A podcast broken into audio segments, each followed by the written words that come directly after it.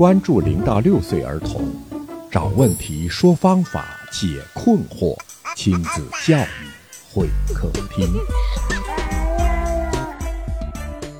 听众朋友，您好，欢迎您光临亲子教育会客厅，我是龙毅。今天会客厅请来的仍然是教龄超过二十年的张爱静园长。大家好，我是张老师。上次我们讲的是这个前庭，都是讲的很敏感的一些内容啊。今天我们可以举一些不太敏感的一些例子。嗯，前两年有一部纪录片啊，讲的是美国的一个。攀岩徒手攀岩的这么一个年轻人嗯，他好像征服了攀岩界最大的、最难的一个叫做酋长岩吧，这么一个故事啊，就是讲他整个攀岩的心路历程啊。这个事儿我知道，知道哈。后面他就采访啊，发现这个人是有一点点自闭症倾向的，在前庭感觉上面他是特别的不怕高，迟钝的。他是应该如果以感觉统合来说，他应该是属于那种有一点迟钝的人。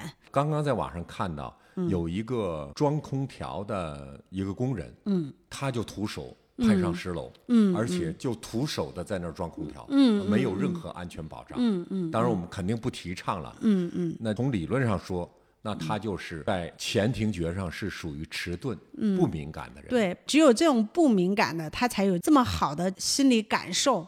他会碰到这么高，他也他也敢，对他也能够调整过来。觉得我们觉得经常讲，就说啊，你的孩子就是有一点敏感或者不敏感啊，这个感觉统合需要调整啊。其实我们有时候会想起来，就要就叫生命自有出路，不管你是敏感还是不敏感。到时候你总有一条路是适合你自己的啊，都有一条适合的方式。对对对对，但是呢，我们做教育呢，就是尽量让孩子在这条路上走得更轻松，他获取的要更多一些，而不不能因为这样种种的原因限制了他其他的一些发展。我们今天讲的就是不敏感的话题。其实前庭不敏感的孩子呢，也有诸多的表现，比如说他爱跑、爱疯跑，而且呢，有的孩子转了圈的使劲的跑，然后不知道您有没有见过，就是连转十几圈、二十圈都不晕的孩子，见过哈？这样的孩子呢，一般在不疲。对，一般在行为表现上，就是他很难坐得下来去专心听你说个什么，或者说他表达能力不是那么的好。哦，这是前庭觉的问题。对，这是前庭觉的问题。这个就是我们刚刚讲的前庭略有迟钝的孩子。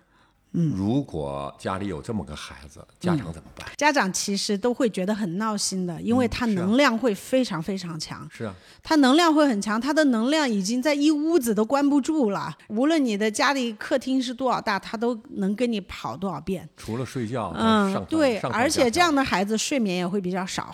你从来不用担心他的大运动问题，你可能更担心的更多的是他的安全问题。他的能量已经多的不行了，而且在中午也是幼儿园里面也是老师比较头疼，就是他不睡午觉的那个孩子。这个这个就是属于过分的前庭的这个迟钝带来的信息，这个我们叫做信息门槛高。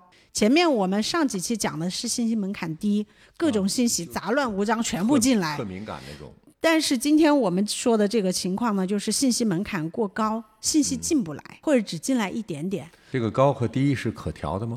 当然，就是我们要通过一些训练的手法去调整它，让它的信息进来，让它去意识到。这样的孩子，对对对，像这样的孩子，他就是他没意识到。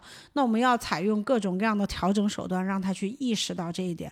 如果家长发现你家的孩子就是已经迟钝到，就是像我们刚刚讲的那些，你他连话也听不进去，学习的非常艰难，信息输入很艰难，处理的也很艰难，那可能就还真就是感觉统合的问题。需要进行感统的这个调整和治疗。家长自己能做吗？可以，家长自己做。但是如果是要进行专业调整的话，一般没有经过专专门训练的家长和没有专业器械的家长要做到，其实挺难的。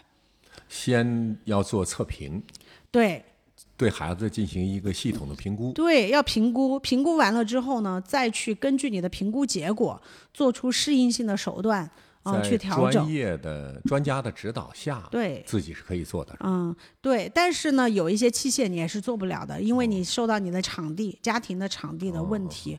因为你比如说，如果真的就好像是医院，如果你生病了，有些事情你可以自己在家里吃包药就行了。但是有如果说你涉及到了一些比较专业的医疗器械了，那你还得寻求医院的帮助，对吧？到专业机构。嗯，对，没错。那是刚刚讲的是比较严重的，那就稍微有稍微有一点，但不那么严重的话呢，这样的宝宝呢，首先呢，我们家长可能就是要去先去理解他。萌芽的时候。对，首先就是如果他出现了。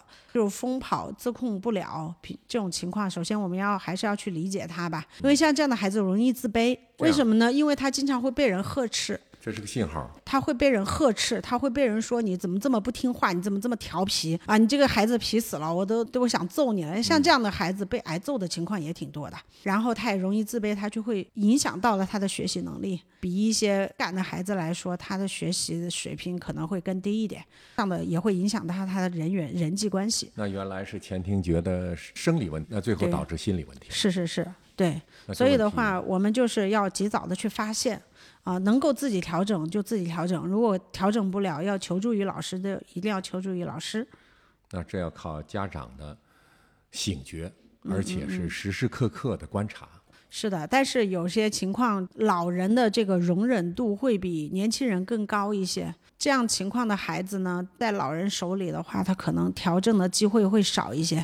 因为老人觉得孩子嘛皮嘛长大了就好了嘛，所以就是我们发现的要快，发现的要早。但是呢，老人有一点是我们要值得学习的，就是对这个孩子的容忍度高，其实对这个孩子自信心的培养啊、自尊心的培养啊也是有帮助的。嗯，有宽容度。对对对，就是我们对这样的情况态度是要宽容的，但是手段是不能拖延的。这个非常重要，否则。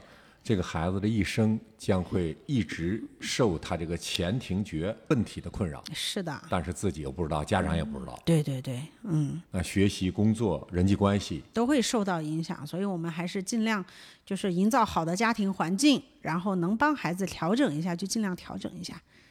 一个是需要家长的醒觉，还有一个家长呢要知道他是前庭觉的问题，这需要家长学习。如果发现问题，也不要慌。